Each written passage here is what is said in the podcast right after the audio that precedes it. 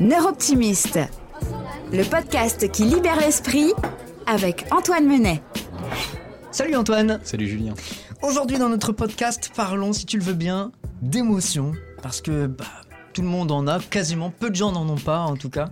Et au contraire, parfois elles nous dépassent un petit peu et on a du mal à comprendre euh, pourquoi. Il y a énormément d'exemples dans plein de situations on, vit en ce moment des temps un peu, j'allais dire, un peu troublés, en tout cas très anxiogènes, et on mhm. voit quand même beaucoup d'émotions comme ça jaillir d'on ne sait où. Alors, euh, parlons-en aujourd'hui, peut-être avec une situation concrète, peut-être as-tu suivi ça dans l'actualité, cette joueuse de tennis je crois qu'elle était d'origine euh, russe, mais euh, quelque part peu importe, qui, en plein milieu d'un jeu de service, a fondu en larmes, c'est-à-dire qu'elle elle a pleuré et elle s'est retrouvée dans l'incapacité totale de faire son métier quelque part, donc de jouer au tennis et de, et de servir pour jouer contre son adversaire. Ça a duré quand même quelques minutes, elle s'en est excusée et on imagine que là il y a eu, dans ce cas-là, un surplus d'émotions incroyable. Tout à fait. Et c'est fascinant de voir comment on peut arriver à ce surplus d'émotions, parce que fondamentalement, une émotion, c'est avant tout une information. C'est-à-dire, c'est mon système intérieur, mes valeurs, ce que je pense, euh, la manière dont je suis construit, qui va réagir à une situation et qui va me donner une information. Est-ce que je suis bien? Qu'est-ce que je ressens? Est-ce que euh, j'ai euh, euh, l'impression que je suis menacé? Auquel cas je ressens une émotion de peur. Est-ce que j'ai l'impression que je suis en train de perdre quelque chose pour toujours? Auquel cas je vais, ressentir une émotion de tristesse. Est-ce que j'ai l'impression que je suis à ma place avec les bonnes personnes? Auquel cas je vais ressentir une émotion de joie. Fondamentalement, les émotions, ce sont des informations sur la manière dont j'appréhende le monde, sur la manière dont je traite les informations qui m'entourent. Mais il y a des moments, comme dans ton exemple, effectivement, où les émotions vont venir euh, nous, nous dépasser complètement, où ces informations sortent juste de l'informationnel et elles vont nous dépasser.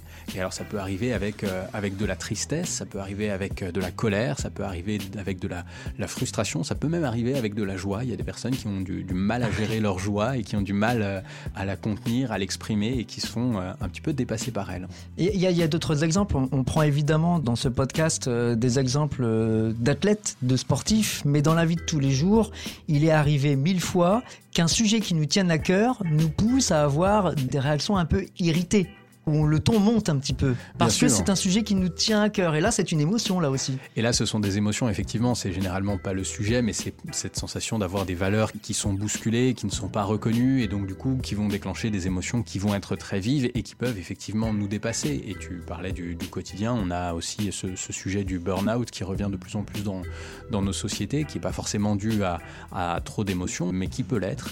Et on, voit des personnes qui, dans le cadre de leur travail, bah, soudainement, alors que euh, la matinée partait bien, mais soudainement sont pris d'une crise d'angoisse euh, énorme et euh, sont incapables de, retourner travailler. Donc soudainement les émotions explosent et les dépassent.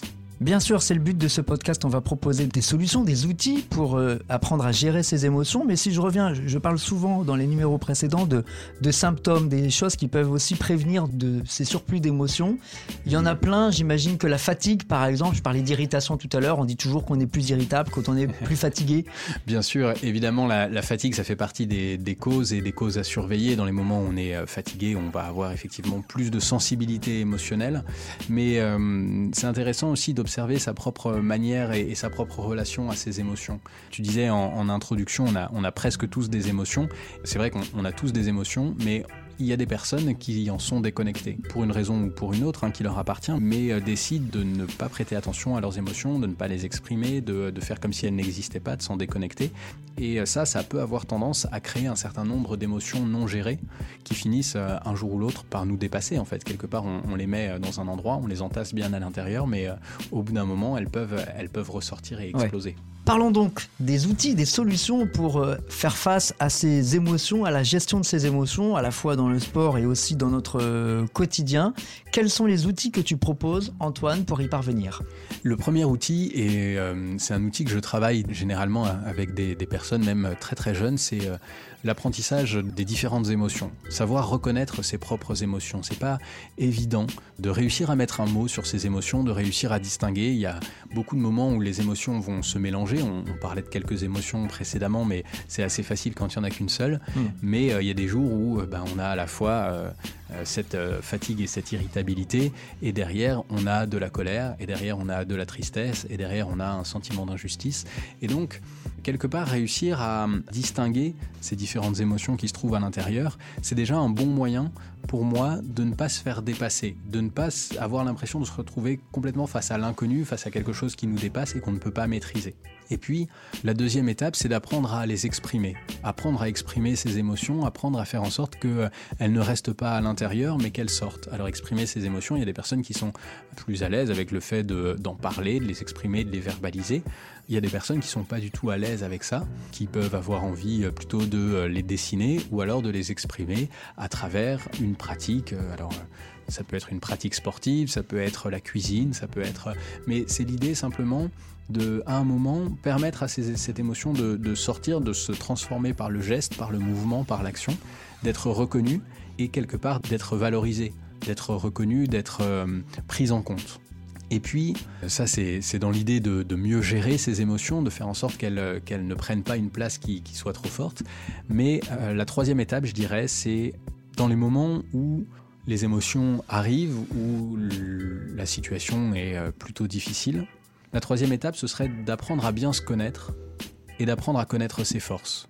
De ne pas tomber dans le piège de se dire à un moment, cette émotion devient entièrement moi, je m'y identifie complètement et donc du coup, je me laisse complètement emporter par cette émotion. Non, à un moment, je ressens de la tristesse, je ressens de la peur, je ressens de la colère, je ressens euh, de l'injustice, mais je suis beaucoup plus que ça. Je suis beaucoup plus que cette émotion-là et surtout je suis capable de faire face à cette émotion. J'ai d'autres choses que cette émotion, j'ai des forces, j'ai des qualités, j'ai des valeurs, j'ai des choses importantes pour moi, j'ai euh, des souvenirs, des mémoires, j'ai euh, des personnes qui m'entourent, bref, bien se connaître, bien connaître ses forces et ce qui nous ancre dans la réalité pour pouvoir faire face au moment où cette émotion va arriver fortement. Hyper intéressant. Merci pour ces outils. Si je résume un petit peu, euh, Antoine, donc pour tenter de gérer ses émotions, trois outils. Le premier, c'est donc quelque part de mettre un mot sur son émotion, d'être en capacité de se dire tiens, là je suis en colère, tiens, là euh, je suis triste, là je suis euh, super content. Deux, d'oublier un peu la pudeur qu'on a au fond de soi et d'être en capacité de l'exprimer, cette euh, émotion. Et puis trois, bah, se demander quelque part qui on est et de se dire qu'on n'est pas l'émotion qu'on est en train de, générer, quelque part d'exalter un peu son caractère. Exactement, exactement. Et puis un dernier conseil peut-être, euh, ce serait aussi de euh, se reposer, de reprendre des forces parce que bah, les émotions, ça prend de l'énergie les émotions, ça creuse, dit-on. Donc euh, je pense que c'est pas mal de prendre des forces quand on a des grosses émotions. J'ai une solution pour recharger ce genre de batterie, Antoine. C'est la pizza. Ah, la pizza, c'est une excellente solution. On y va? Allez, c'est parti.